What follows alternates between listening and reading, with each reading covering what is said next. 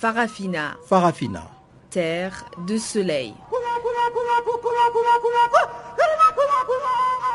Farafina. Farafina. Un magazine d'infos africaine.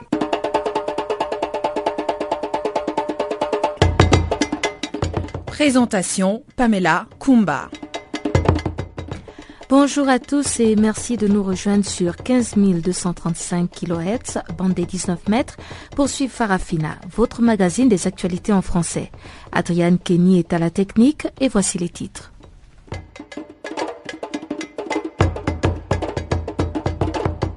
Journée sans presse en Guinée en hommage au journaliste El Hadj Mohamed Diallo.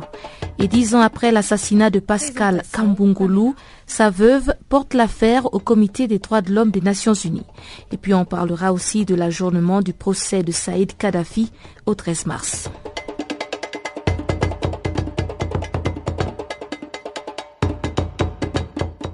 Voilà donc pour les grandes lignes du jour. On en parle en détail tout de suite après le bulletin des informations de Jacques Wakou.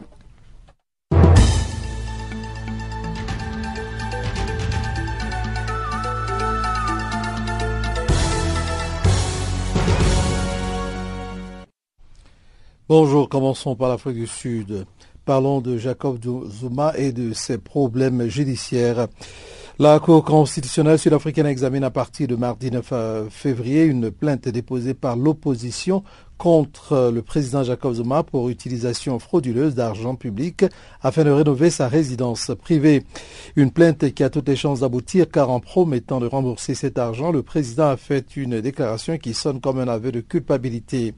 Le scandale appelé Nkandla Gate du nom de la résidence du président vient s'ajouter à une série de déconvenus qui ont émaillé toute sa carrière et son ascension, son ascension plutôt politique, la dernière en date ayant même déclenché une chute vertigineuse de la monnaie sud-africaine. Jacob Zuma n'a jamais été aussi vulnérable alors qu'il doit prononcer son discours à la nation jeudi et que l'opposition, notamment le parti radical de Julius Malema, a promis de perturber l'événement. Au Ghana, un député de l'opposition a été poignardé à mort.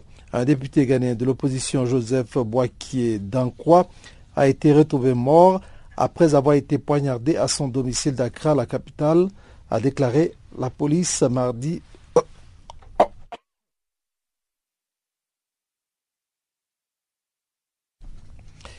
Autant pour moi, un député ghanéen de l'opposition Joseph Boakier Danka a été retrouvé mort après avoir été poignardé à son domicile d'Accra, la capitale, a déclaré la police mardi 9 février.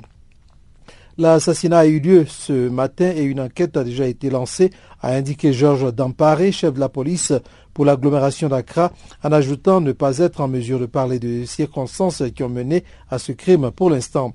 Joseph Boakier Dankwa, député d'Aboakwa Nord, était membre du principal parti d'opposition, le nouveau parti patriotique, en abrégé NPP, dirigé par Nana Akufo-Addo, principal rival du président ghanéen John Dramani Mahama. Le député assassiné avait déjà été poignardé et gravement blessé à la main en 2010. Trois personnes avaient été arrêtées et condamnées pour cette attaque en 2013. On ignore pour l'instant s'il existe un lien entre les deux agressions. Selon Georges Damparé, deux agents chargés de la sécurité du domicile du politicien sont en train d'être interrogés. Cinq personnes ont été arrêtées pour être entendues dans cette affaire, selon le porte-parole de la police à Accra, Afia Tengue. En Côte d'Ivoire, euh, mandat d'arrêt contre Guillaume Soro, la justice burkinabé persiste et signe. Pas question de lever le mandat d'arrêt international émis le 8 janvier contre le président de l'Assemblée nationale ivoirienne, Guillaume Soro. C'est en substance le message transmis lundi 8 février à la presse par le lieutenant-colonel Norbert Koudougou, procureur du tribunal militaire de Ouagadougou en charge de ce dossier brûlant. Depuis quelques jours, de nombreuses rumeurs faisaient état de pression du pouvoir politique sur les juges d'instruction afin de lever leur mandat d'arrêt contre la deuxième personnalité de l'État ivoirien, dont l'implication supposée dans la tentative de coup d'État contre le régime de transition burkinabé mi-septembre empoisonne les relations entre le Burkina et la Côte d'Ivoire depuis plusieurs mois. Personne n'a demandé à un juge d'instruction de lever un mandat d'arrêt. Il n'y a eu aucune pression pour lever le mandat d'arrêt contre Guillaume Soro, a martelé le lieutenant-colonel Koudougou. Le juge d'instruction travaille en toute indépendance. Le succès de l'instruction, c'est le succès de toute la procédure et le juge d'instruction qui a posé un acte ne peut lui-même l'annuler ou le retirer du dossier. Le procureur a ajouté que toutes les, les précautions avaient été prises pour que la validité de la procédure ne, soit pas remise en cause lorsque les bruits ont commencé à courir derrière ces mandats. Tchad au Sénégal, si vous préférez. Le procès de Abré est rentré dans sa dernière ligne droite. Après deux mois d'interruption, le procès marathon de Hissène Abré touche à son épilogue. En vertu du calendrier fixé par le président Berdao Gustave Kam, il devrait s'achever vendredi 12 février après avec les plaidoiries des avocats de la défense. Depuis lundi 8 février jusqu'à ce mardi soir, les avocats des partis civils se relaient à la barre pour récapituler les diverses facettes d'un procès pour crimes contre l'humanité, crimes de guerre et torture, au cours duquel pas moins de 92 témoins et experts ont relaté la répression féroce ayant marqué les huit années de, les huit années du règne de l'ancien président tchadien. Tour à tour, les avocats tchadiens, sénégalais et français ont révisité les moments forts du procès, égrenant les sévices endurés par les 4000 victimes qu'ils représentent et n'hésitant pas à convoquer les fantômes d'Adolf Hitler et de Pol Pot pour décrire le Tchad des années 1980. Épuration politique, incarcération sans motif, torture systématique, sévices sexuels, répression ethnique, état de terreur. La mort est sûre, mais elle arrive lentement et cette attente est atroce, a lancé l'avocate Delphine Diraibé en évoquant les conditions de détention dans les géoles de N'Djamena. Terminons avec la Centrafrique, la traque des avoirs de Kolingba en France. Condamné le 15 janvier par le tribunal de grande instance d'Orléans à verser 250 000 euros à William Perkins, son ancien communicant, Désiré Kolingba, qui s'estime victime d'une escroquerie, a fait appel. La décision de la justice étant exécutoire de plein droit, cet appel est non suspensif. L'avocate du plaignant, maître Alice Myriam Lahana, a donc demandé à un huissier de prélever la somme due sur les avoirs en France de l'homme politique centrafricain, arrivé troisième au premier tour de la présidentielle du 30 décembre. Engagé le 1er février, cette saisie n'a pour l'instant pas pu être pratiquée, le compte de l'intéressé du Crédit agricole d'Orléans n'étant crédité que de 34 euros. De son côté, maître Wang Yu Sando, l'avocat du fils de l'ancien président, devrait rapidement contre-attaquer en engageant devant le TGI de Paris une procédure en nullité du contrat signé par son client le 12 mars 2014 avec la société d'OVP dirigée par Perkins.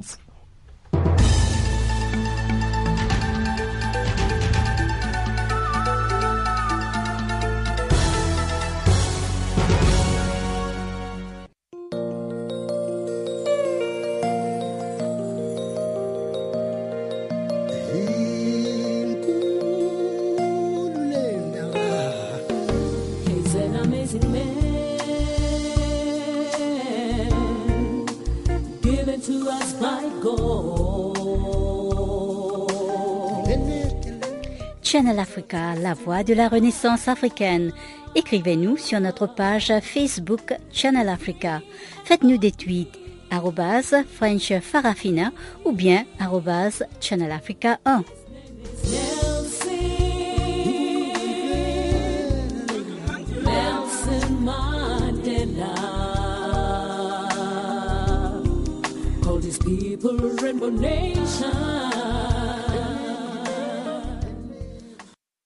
Bonjour à ceux qui viennent de se connecter. Commençons la grande actualité avec la journée sans presse en Guinée. Ce mardi, aucune information n'était diffusée à travers l'ensemble du territoire national, indépendamment du support. De 6 à 22 heures, heure locale, les sources médiatiques étaient muettes en hommage à El Hadj Mohamed Diallo. Ce reporter du journal en ligne guinée7.com a été tué au siège du parti. Union des forces démocratiques de Guinée. Maître Frédéric Foromo, avocat à la Cour de Conakry et activiste des droits de l'homme, nous décrit cette journée sans presse et son impact.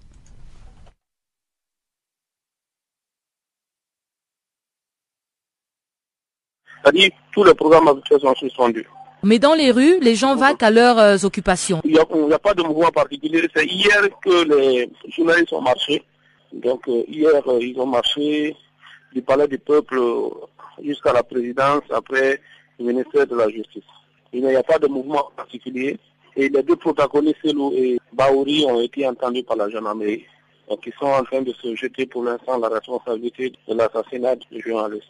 Est-ce que c'est autorisé d'avoir des armes euh, juste comme ça? C'est pas un parti armé? En principe, non. Chaque fois que bon, ils manifestent ici, soit il y a des armes qui sont dissimulées, voilà.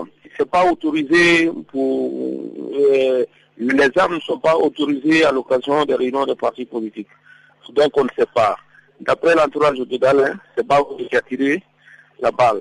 Et d'après l'entourage de Baouri également, on dit que ce sont la garde rapprochée de Dalin qui a tiré la balle et qui a atteint les journalistes. Donc euh, je crois que le, le, samedi et le dimanche, et Baouri et Dalin ont été entendus par la gendarmerie. Donc pour l'instant, nous sommes là et on ne sait pas comment va évoluer la situation. De toute façon, les gens voient qu'à leur travail, et puis il n'y a pas de mouvement particulier. Quoi. Seulement la presse n'a pas diffusé son programme habituel. Mais vous n'êtes pas affecté particulièrement par euh, cette journée sans presse? On est affecté dans le sens qu'il n'y a pas d'information, on ne voit pas être euh, diffusé. Et puis, j'ai même appris que la télévision nationale, en solidarité avec la presse privée, a aussi suspendu la diffusion habituelle. Donc, c'est, voilà, quoi, ça va handicapé dans le sens que, bon, le peuple n'aura pas accès, n'est-ce pas, à l'information selon le programme habituel. Mais y a pas, à part ça, il n'y a pas de mouvement particulier. Bon, sinon que, bon, il y a aussi au centre de ville là-bas, hier, il y avait un mouvement de déguerpissement des commerçants euh, dans le marché là-bas qui occupait, d'après le gouvernement, l'emprise des voies principales. Donc ça, il y avait, il y a des policiers qui étaient postés un peu partout là-bas, même aujourd'hui dans les quartiers acquis à, à, à il, y a, il y a quand même une présence policière. Mais pour l'heure, il n'y a pas de mouvement particulier. Est-ce que le gouvernement va être amené à suspendre les activités du parti? Comment ça va se passer? Est-ce qu'on va les mettre en détention préventive pour le temps de comprendre qui a tiré qui a fait quoi? Parce que c'est quand même une infraction criminelle. Tout ça, je ne sais pas. Ce qui est sûr, c'est qu'il y a une occasion idéale pour le président de la République s'il veut utiliser ça à des fins politiques, de régler le compte à l'UFDG, quoi. Il peut mettre le grappin sur les responsables et puis les, et puis les mettre en prison. La journée presse morte était donc effective et pour maître Frédéric Foromo, les affrontements entre les militants de la principale formation politique de l'opposition inquiètent. L'Union des forces démocratiques de Guinée est au bord de l'implosion depuis le retour au pays de son vice-président Amadou Oum Ba. Maître Frédéric Foromo nous explique. Donc depuis que Baouri est revenu de Paris là après la grâce présidentielle, donc euh, les relations ne sont pas au beau fixe. Même le jour de son arrivée là, donc Cyril Dalin avait envoyé euh, son secrétaire général le chercher. Donc il a, on l'a conduit directement au siège pendant qu'on parlait. Euh, D'abord quand on l'a conduit, il y avait un meeting là, le fauteuil qu'on avait préparé pour qu'il s'asseye. Et dedans, il a refusé de s'asseoir. Donc il est resté debout pendant tout, le meeting. Et quand il a parler, pour le soulever et le présenter aux militants. Donc il a tiré avec force euh, sa main. Et puis voilà quoi. Entre-temps, ces gardes rapprochés et les gardes de Selou sont, sont entrés en conflit là-bas. Ils se battaient, c'était la bagarre généralisée. Ils ont arrêté le meeting ce jour-là. Et depuis là, donc euh, c'est des attaques sur les radios, ici, sur les zones de radios. Les relations s'étaient profondément détériorées. Alors euh, le parti a décidé d'exclure euh, Baouri. Baouri maintenant a dit que cette décision d'exclusion est nulle et non avenue et qu'il allait se, se, présenter à la réunion hebdomadaire, c'est-à-dire le vendredi passé. Donc d'après les gens, qu'il qu aurait passé la nuit du jeudi à vendredi à la présidence et c'est de là qu'il est venu au siège. Et entre les deux, ouais. en fait, qui est le fondateur de l'Union des forces démocratiques de Guinée? C'est Baouri qui a fondé le parti mais Del a eu un parcours administratif euh, très long. Donc il a travaillé pendant longtemps avec Conté. Donc il a gravi tous les échelons. Il est arrivé jusqu'au poste de Premier ministre où il avait été démis de ses fonctions pour faute lourde. Donc il avait il a acquis euh, une certaine aura, une certaine publicité. Et quand il a voulu faire la politique, naturellement il s'est dirigé vers Baouri. Et je crois que Baouri a cédé la présidence de son parti à Selou. Donc Baouri a, a, pris, a accepté de prendre le poste de vice-président. Et c'est celui qui a fait que le parti, connu, a été connu. Vous savez, bon, ici, euh, les peuples, entre eux, ils ont souvent euh, aussi des conflits, quoi. Ils ont des conflits entre eux. Donc ils ne peuvent pas s'unir comme ça sur, le long terme. Donc, euh, ils ont des conceptions selon lesquelles il y a euh, des peu d'esclaves, il y a d'autres qui sont nobles, et que les esclaves ne peuvent, pas prendre le dessus sur, euh, sur les nobles. Ce sont les nobles qui peuvent commander. Bon, Dalin est issu noble, quoi. Donc, d'après les gens, que Baoui ne serait pas noble. Donc, il y a ces problèmes-là. Et je ne sais pas maintenant qu'est-ce qui a aggravé la situation. Et actuellement, c'est deux camps. Il y a le camp de d'Alain, de celui d'Alain, et il y a le camp de Baoui. Euh, Mais est-ce que quelque part aussi, euh, le fait qu'il a été reçu à la présidence n'a pas donné une connotation à son retour au pays de telle sorte qu'aujourd'hui, la branche euh, Selou Dalen pense qu'il a peut-être fait allégeance au président et puis euh, il ne pourra pas continuer à être dans l'opposition radicale. Oui, justement, c'est ça, parce que Baourou était très radical vis-à-vis du régime actuel. Donc, euh, mais il y a eu un entretien entre lui et Alpha Condé à Paris. Donc Alpha est allé à Paris, Alpha l'a reçu. On ne sait pas ce qu'ils se sont dit pendant l'entretien. Ce qui est sûr, c'est que dès après l'entretien, Alpha est rentré en, Guinée. Et quelque temps après, Alpha a pris un décret qui a accordé la grâce, n'est-ce pas, à plus de 160 détenus. Jusqu'au dernier moment, le nom de Baouri ne figurait pas sur la liste des 161.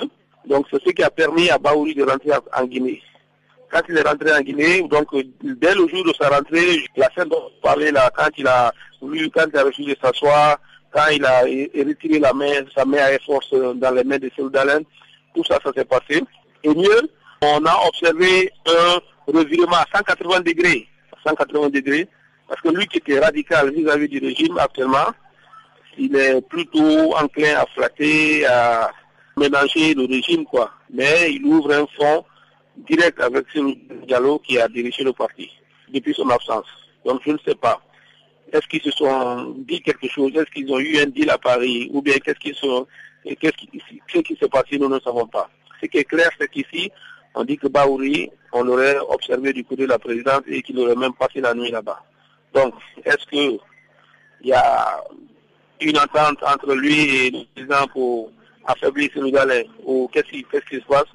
Pour l'instant, nous ne savons pas, mais avec le temps, certainement, on saura ce qui, euh, ce qui se passe exactement. Voilà, vous écoutiez donc Maître Frédéric Foromo qui nous expliquait un peu le cas de l'Union des forces démocratiques de Guinée. Le procès de Saadi Kadhafi a été ajourné au 13 mars prochain par un tribunal de Tripoli alors qu'il devait reprendre ce 14 février. L'équipe des avocats chargés de la défense du fils de l'ex-président libyen, Feu Muammar Kadhafi, a demandé et obtenu le report du procès afin de mieux préparer la plaidoirie. Voici le dossier de Guillaume Cabissoso.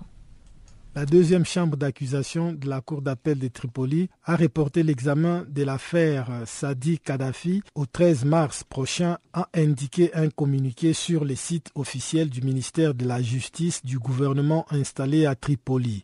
Selon les textes, Sadi Kadhafi était présent à la séance de dimanche matin et c'est l'équipe de sa défense qui a demandé le report pour mieux préparer la plaidoirie.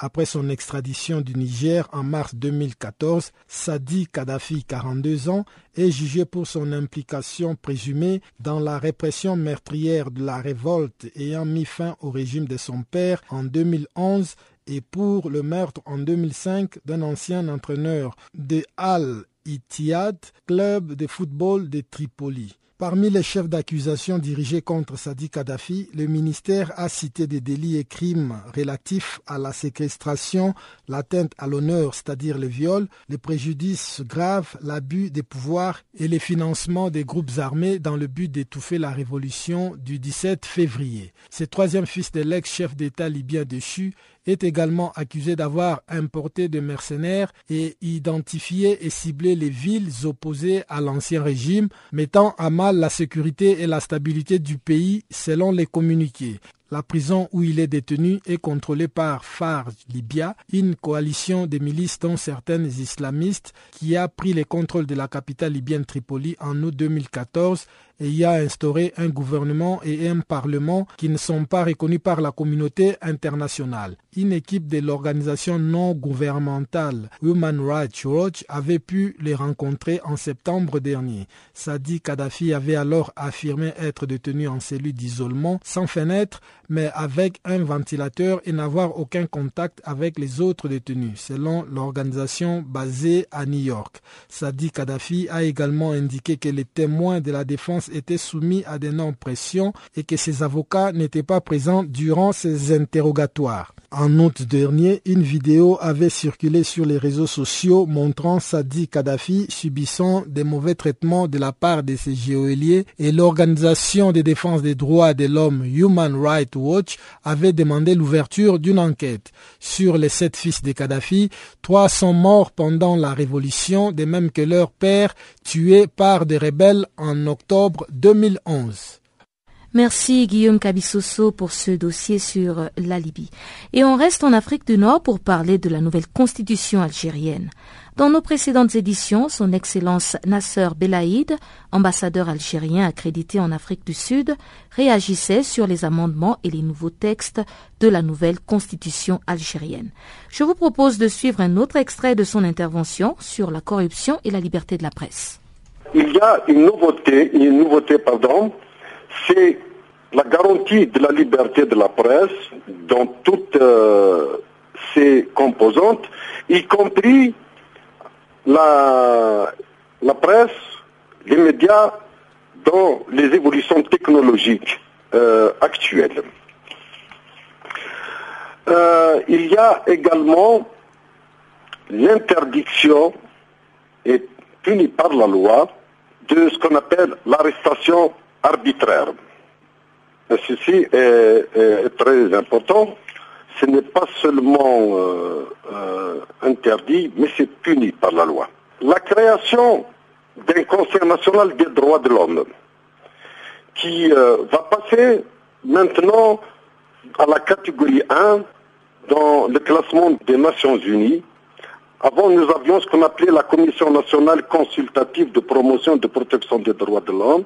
Elle était en catégorie B. Maintenant, le nouveau Conseil national des droits de l'homme répond absolument à tous les critères pour être classé dans la catégorie A au sein de l'ONU. Il y a également le renforcement du pouvoir législatif avec le, le renforcement du rôle de l'opposition parlementaire. Il y a dans ce cadre la possibilité, le droit au Conseil de la Nation, qui est en Algérie le Sénat, de la prérogative à prendre l'initiative et à examiner en première instance les projets de loi relatifs à une série de lois en Algérie. Mais que faut-il retenir par exemple en matière d'état de droit? Il y a dans le cadre de la bonne gouvernance le renforcement de la Cour des comptes dans le même temps, parce que désormais, le rapport de la Cour des comptes et comme celui d'ailleurs du Conseil national des droits de l'homme seront adressés au Parlement.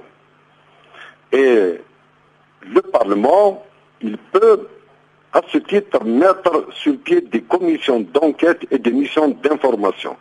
Et là, nous sommes en plein dans ce que l'on considère les pratiques et les textes des vieilles ou des anciennes démocraties. Le Premier ministre est tenu, en vertu de la nouvelle Constitution, à présenter chaque année une déclaration de politique générale devant le Parlement. En ce qui concerne le renforcement de l'indépendance de la justice, et là également, nous entrons carrément dans euh, ce que nous appelons les, lois et pratiques de vieille démocratie. Alors, indépendance du pouvoir judiciaire, de la Cour suprême, du Conseil d'État et du tribunal des conflits. le Conseil supérieur de la magistrature ne sera plus désormais rattaché au ministère de la Justice. Il acquiert une indépendance. En ce qui concerne la moralisation de la vie publique, euh, principalement la lutte contre la corruption, il est créé un organe indépendant de prévention de lutte contre la corruption qui est placé directement auprès du président de la République. Maintenant, en ce qui concerne le développement économique et social, nous avons intégré la mise en œuvre des objectifs du développement durable 2030. Également, en matière de politique étrangère, nous avons euh, mis en, relief la doctrine de l'Algérie héritée de sa propre histoire et des valeurs de la révolution de novembre pour réaffirmer l'engagement de l'Algérie pour toutes les causes justes dans le monde. Dans la démarche panafricaine, les objectifs de l'agenda 2063 de l'Union africaine donc, comme vous le savez, l'objectif est de projeter l'Afrique à l'horizon 2063, comme le, nom l'indique. L'Algérie a intégré la philosophie et les objectifs vitaux de cet agenda de l'Union africaine. Qu'il s'agisse de la préservation de la paix et de la stabilité à travers l'établissement d'un état de droit, l'égalité du genre, les valeurs démocratiques, principe universel des droits de l'homme, préservation et protection de l'environnement, etc. Voilà, c'était donc son Excellence Nasser Belaïd, ambassadeur algérien accrédité en Afrique du Sud. Le Soudan du Sud est confronté à des niveaux d'insécurité alimentaire sans précédent. Quelques 2,8 millions de personnes ont toujours besoin d'aide alimentaire d'urgence et au moins 40 000 personnes frôlent une situation catastrophique. La FAO, l'UNICEF et le PAM réclament un accès sans restriction aux zones de conflit afin de livrer des fournitures indispensables dans les zones les plus touchées. Georges Fominienne, porte-parole du PAM, nous en parle. Ici, on a constaté qu'il y a beaucoup de personnes qui ont été déplacées à cause du conflit et ces personnes-là n'ont pas eu euh, la possibilité de cultiver leur champ, donc ils n'ont pas eu la possibilité d'avoir assez de ressources pour leur sécurité alimentaire. Le fait de cette crise qui continue a fait en sorte qu'il y a une certaine envolée de prix des denrées, il y a, il y a des difficultés par rapport à l'inflation dans le transport des vivres et des aliments. Donc, on se retrouve dans une situation où il y a même des zones qui ne sont pas directement touchées par le conflit et qui sont en situation d'insécurité alimentaire parce que l'accès à l'alimentation se détériore, mais aussi il y a certaines parties du pays où on a constaté l'année passée qu'il y a eu des moments où la pluviométrie n'était pas très bonne. Georges Fominienne, porte-parole du PAM, qui nous parlait donc de la situation du Sud-Soudan. Au Tchad, libération lundi soir d'une vingtaine de manifestants. Ils marchaient samedi contre un décret gouvernemental annonçant que les jeunes diplômés ne seront pas recrutés par le ministère de la fonction publique pendant trois ans. Parmi les libérés, Éric Hervé Pando, président de l'Association sociale des jeunes pour la défense des droits humains. Il revient sur cet événement et les conditions d'incarcération. On n'était pas d'accord, nous, l'association, on n'était pas d'accord, et les étudiants, tout le monde n'était pas d'accord. La décision du gouvernement suspend pendant trois ans l'intégration des diplômés à la fonction publique. On va seulement les fabriquer et les signer des contrats avec le gouvernement, mais pas les intégrer. Et alors, on a gobé mal cette décision. On demande son abrogation. Alors, on avait on avait dialoguer, on avait et, euh, dit au gouvernement d'annuler ça, il refuse, il propose, il dit non, le gouvernement a des déficits, tout et tout, et que pour intégrer les diplômés, là, ça va être un peu difficile. Il va falloir signer seulement des contrats avec le gouvernement n'est pas les intégrer. Raison pour laquelle nous, on a refusé. Et on dit on va exprimer ce ras-le-bol là par les manifestations pacifiques.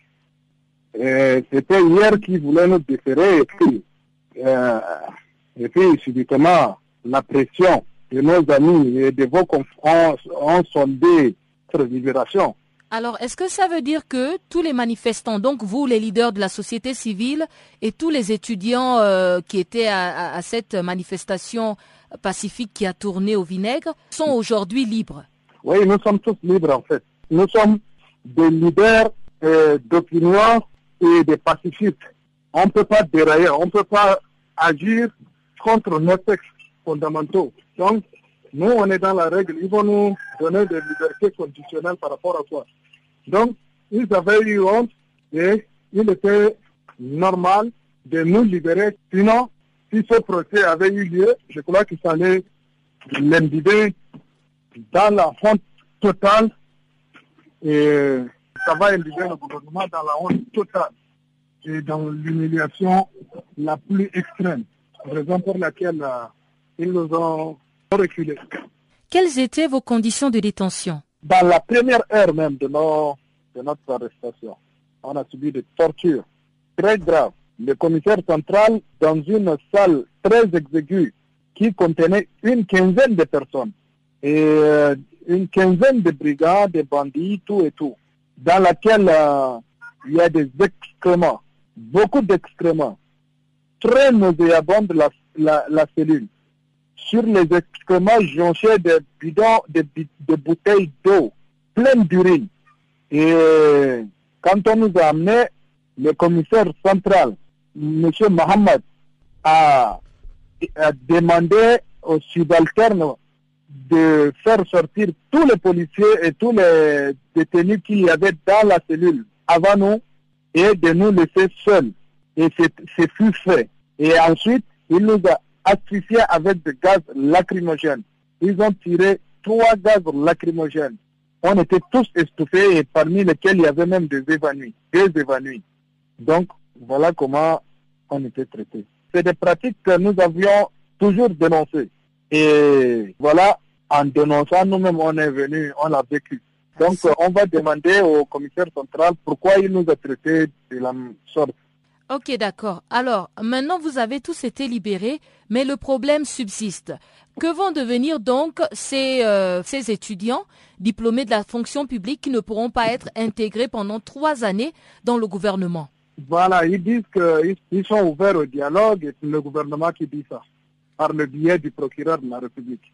Donc, euh, qu'est-ce que vous allez faire? Vous allez engendrer des discussions avec eux, euh, aller sur la voie du dialogue on n'a pas besoin de discussion en fait. Pour nous, c'est l'annulation pure et simple de ce document, de cette décision. Il faut intégrer les gens, il faut intégrer les diplômés sans emploi. Point barre.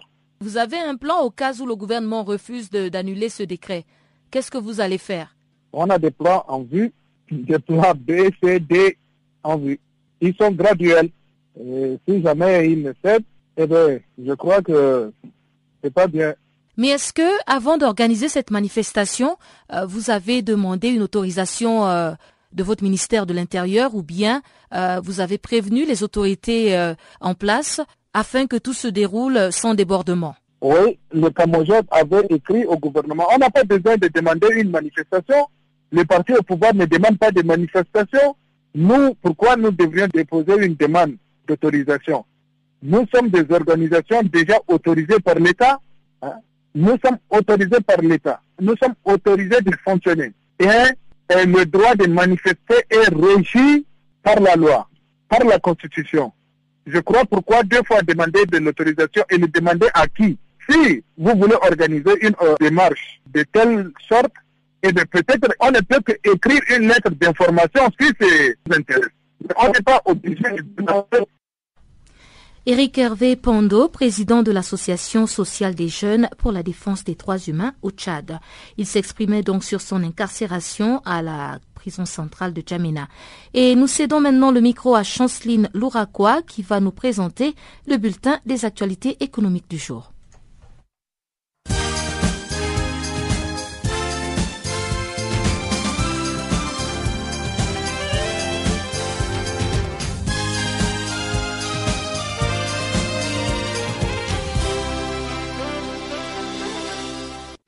Chers auditeurs de Channel Africa, bonjour. Barack Obama, président des États-Unis, a promulgué ce lundi une loi adoptée la semaine dernière à l'unanimité par la Chambre des représentants visant à inciter les secteurs privés à investir en Afrique afin de fournir l'électricité à 60 millions de foyers dans la région. Ces nouveaux textes incitent les divers organismes publics américains d'aide au développement et à donner la priorité à des prêts ainsi que des garanties pour des projets privés d'électrification sur les continents. Cette loi vise à améliorer les plans Power Africa auxquels les États-Unis contribuent à la hauteur de 7 milliards de dollars et que Barack Obama a promis lors de sa visite au Kenya en juillet dernier. Pour Power Africa, Barack Obama avait annoncé 7 milliards de dollars de financement de la part du gouvernement américain. Lors de sa visite d'un salon à Nairobi sur le dossier africain, le président des États-Unis avait déclaré qu'il se trouvait sur la bonne voie d'atteindre l'objectif de créer une grande capacité de production d'énergie propre d'au moins de 30 000 mégawatts.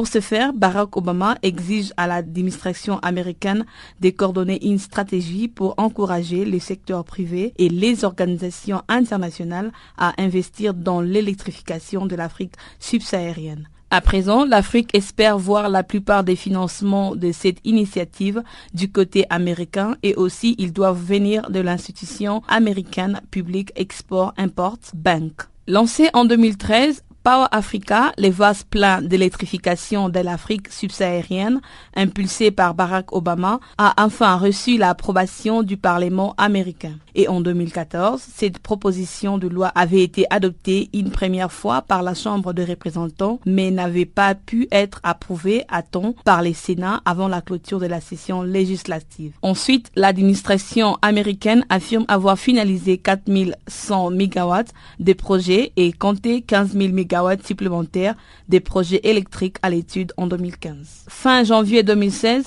l'Agence américaine de coopération USAID permet de suivre les programmes conduits dans le cadre de cette initiative, avait lancé l'application Power Africa Tracking Tool. En somme, Power Africa, initialement doté de 7 milliards de dollars par le gouvernement américain, les programmes a levé depuis quelques 20 milliards de dollars auprès du secteur privé et compte une centaine de partenaires. Son objectif est de mettre en relation les différents acteurs, développeurs, investisseurs, institutionnels en vue de faciliter les investissements.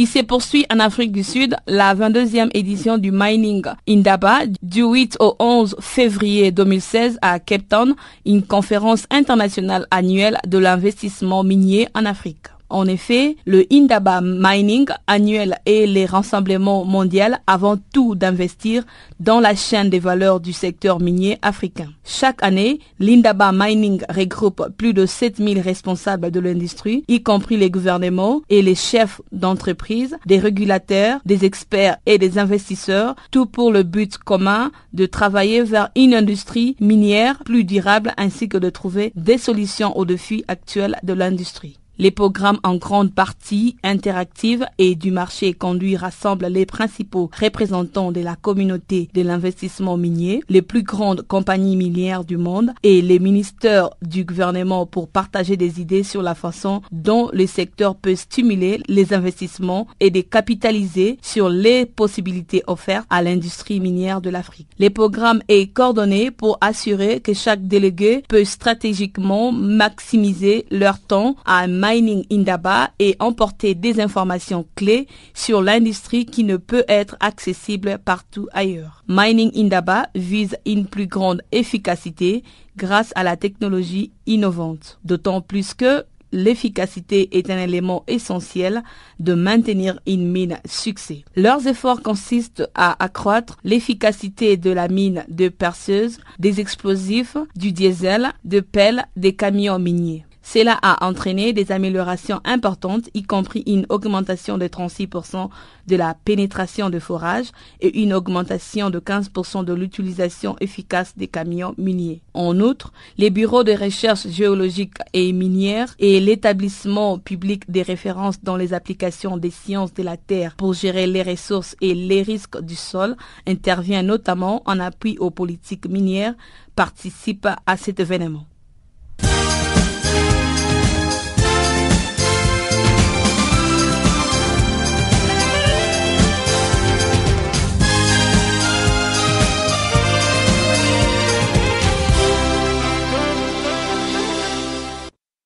Merci pour cette opportunité. Je voulais vous faire savoir que j'ai récemment appris que je suis séropositive. Maintenant que je connais mon statut sérologique, je peux me protéger? Et protéger ceux que j'aime. Imaginez un monde qui encourage les gens à parler du VIH-Sida afin que nous puissions combattre tous ensemble avec succès. Il a le VIH. Moi, je suis pas l'employé, hein. C'est votre faute. Il est maudit. Un monde où tout le monde comprend que la stigmatisation est l'un des facteurs conduisant à la propagation du VIH et où il n'y a aucune honte à connaître son statut sérologique. Imaginez la possibilité d'une génération sans VIH. Ça commence avec vous. En savoir plus, consultez le www.itbeginswithyou.org. En République démocratique du Congo, dix ans après l'assassinat de son époux à Bukavu, la veuve de Pascal Kabungulu a porté l'affaire devant le Comité des droits de l'homme des Nations Unies à Genève. Pascal Kabungulu était un activiste des droits de l'homme au sud Kivu. Il a été assassiné à son domicile à Bukavu par des hommes armés habillés en tenue militaire le 31 juillet 2005. Son épouse, Deborah Kitumayi Ni Kabungulu, aujourd'hui exilée au Canada, est au micro de Guillaume Kabisoso. C'est parce que c'est la grande place où je peux euh, amener mon dossier. Pourquoi? Parce que le dossier est à Kinshasa, dans mon pays. Mon mari a été tué à Bukavu. Bukavu, c'est une province du Congo. Et après, on a dit que Bukavu ne peut pas juger parce qu'il y avait de, quelques autorités de, la ville qui étaient impliquées dans l'affaire. Et puis on a dit eh, le tribunal de Bukavu est, est, compétent. On a envoyé le dossier à Kinshasa, la capitale de, de notre pays. Mais arrivé à Kinshasa, il n'y a rien. Le dossier a été mis sous la table. Alors je pensais qu'il faut que j'aille à plus haute instance pour qu'il m'aide.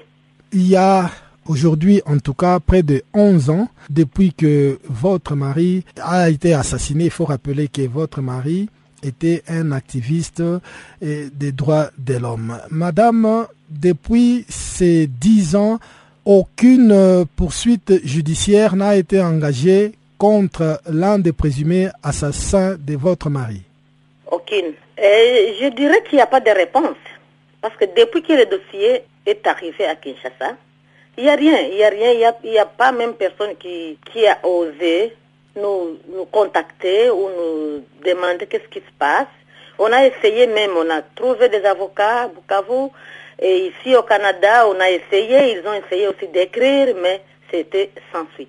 Mais madame, au niveau déjà des juridictions de Bukavu, des autorités locales ont été déjà citées dans ces dossiers. Est-ce que les enquêtes n'ont pas pu tenir compte de ces premiers éléments de réponse par rapport à l'assassinat de votre mari C'est ça aussi ma question. Quand on a fait le procès à Bukavu, ces gens ont été, les autorités ont été impliquées. Alors c'est à cause de ça que euh, le, le, tribunal de Kinshasa a dit que le tribunal de Bukavu était compétent parce qu'il y a des autorités qui sont impliquées dans cette affaire. Il faut que ce soit Kinshasa qui juge ça. Et depuis là, c'était fini. Qu'attendez-vous des instances judiciaires de l'ONU en fait si euh, les instances du Congo, votre pays, n'ont pas pu donner des lumières sur l'assassinat de votre mari? Même si les instances de, de, de, mon pays ne donnent pas les résultats, je pense, je, moi, selon moi, je ne vais pas lâcher. Je dois continuer. Je dois continuer à demander ça à mon pays parce que c'était une personne qui a été tuée. Ce n'est pas une, ce n'est pas un animal, ce n'est pas quelque chose. C'est une personne. Il a été tué. Pourquoi? Parce qu'il défend. Pourquoi? Parce qu'il il dénonce. C'est la raison de son assassinat. Moi, j'aimerais savoir c'est mauvais de, dénoncer? Parce qu'il a dénoncé, il, il, mérite la mort. C'est ça ma question. Et moi, je ne vais pas lâcher. Que ça soit 10 ans, que ça soit 20 ans, mais je sais que la vérité finira par triompher. Ce jour-là, le 31 juillet 2005, c'était un samedi, mon mari, il, revenait d'une réunion à LDG au Rwanda. Il, il a dit, bon, je suis fatigué, il faut que j'aille me reposer vers 3 heures, 3 heures, c'est là où j'ai entendu un cri. provenant d'une chambre. C'était le cri de mon fils. Je me suis réveillée et puis je me suis dit, mais qu'est-ce qui se passe? Et puis après, j'ai entendu une voix qui dit, si tu cries encore, je te tue. Quand je l'ai suivi, il était déjà entre les mains des, des, personnes qui étaient armées, qui, qui, étaient en uniforme.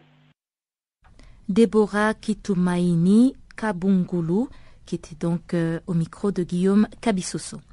Et puis toujours en République démocratique du Congo, nos confrères de la Radio des Nations Unies nous ont compilé un reportage sur la visite de la représentante spéciale du secrétaire général de l'ONU en République démocratique du Congo. Maman Sidikou, qui a donc eu le courage d'appeler les Congolais à préserver la paix pour éviter toute éruption de violence.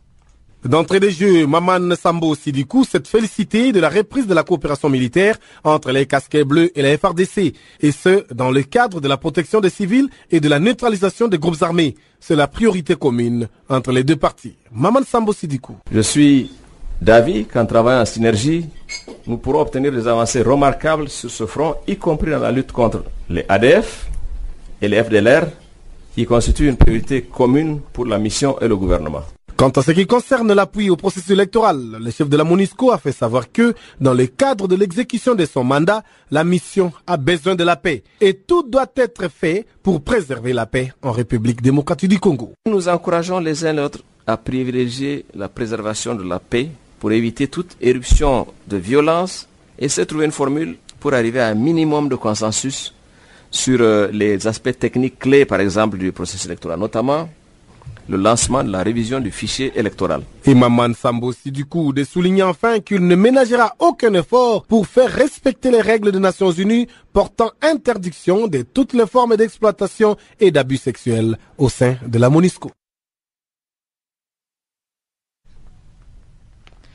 Et sans plus tarder, on retrouve Chanceline Louraquois qui va nous présenter le bulletin des informations sportives du jour.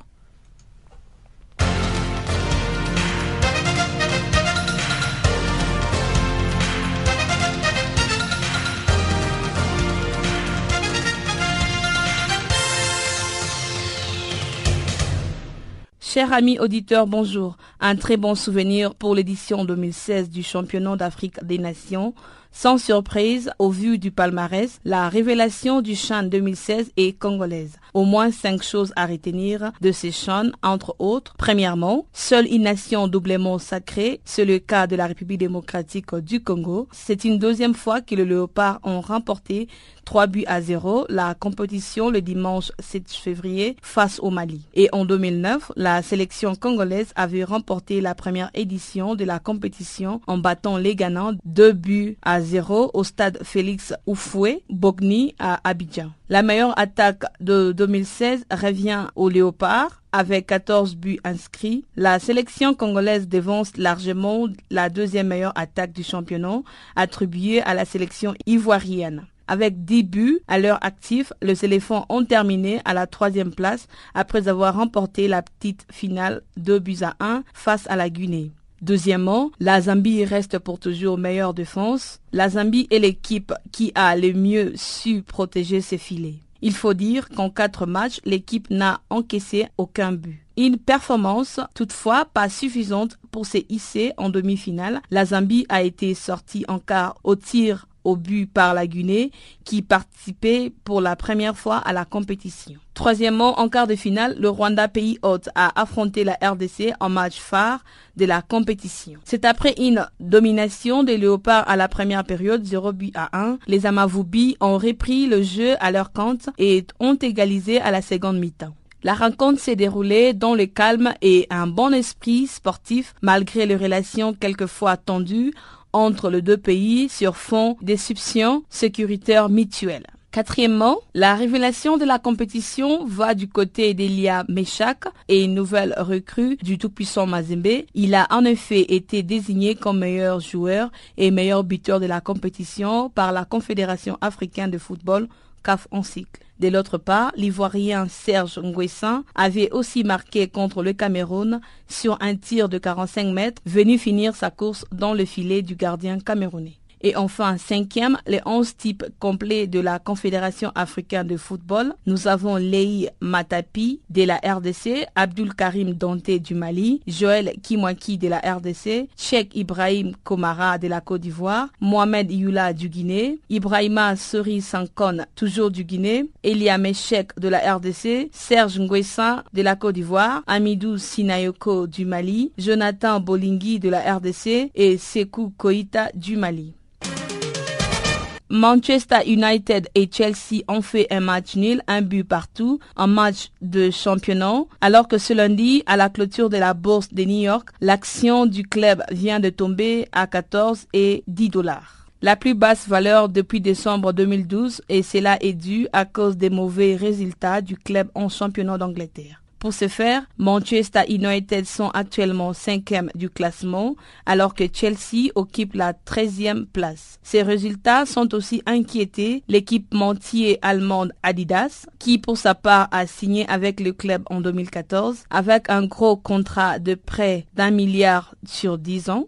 Bien que depuis un certain temps, il y a des spéculations sur d'éventuelles discussions entre Manchester United et l'ancien manager de Chelsea, José Mourinho. Quant au manager de Manchester United, Louis Van Gael, il affirme que les supposés contacts avec José Mourinho pour prendre le règne du club ont été inventés par le média. Une liste de buteurs africains vient d'être publiée ce lundi et ils se sont illustrés selon leur équipe respective. En Angleterre, par exemple, nous avons le 14e but de la saison pour l'Algérien Riyad Mahrez et sa surprenante équipe de Leicester qui reste en tête du championnat après avoir signé une superbe victoire à l'extérieur, 3 buts à 1 sur la pelouse de Manchester City. En Belgique, c'est le cas du Ghanéen Frank Achapang avec son club d'Anderlecht qui a été tenu en échec sur le terrain de Kev Mechelin en match nul 2 buts à 2.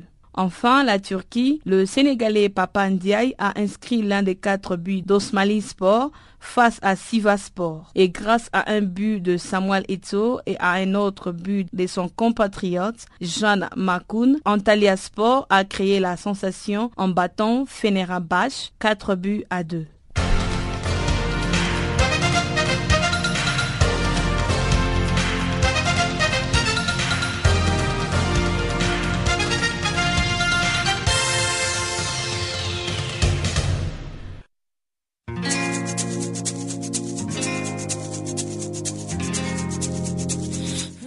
Écoutez Farafina, un programme en français sur Canal Afrique émettant de Johannesburg.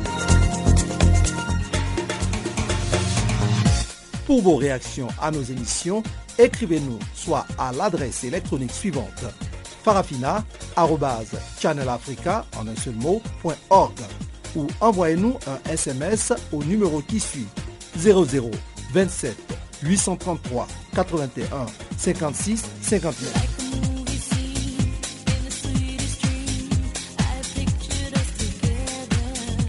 Notre adresse électronique farafina.channelafrica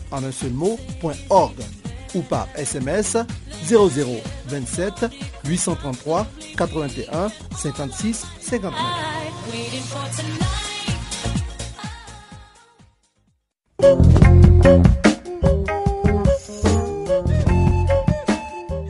Chers auditeurs, c'est ainsi que Farafina s'achève. Encore une fois, merci d'avoir été des nôtres. Restez connectés sur notre page Facebook Channel Africa.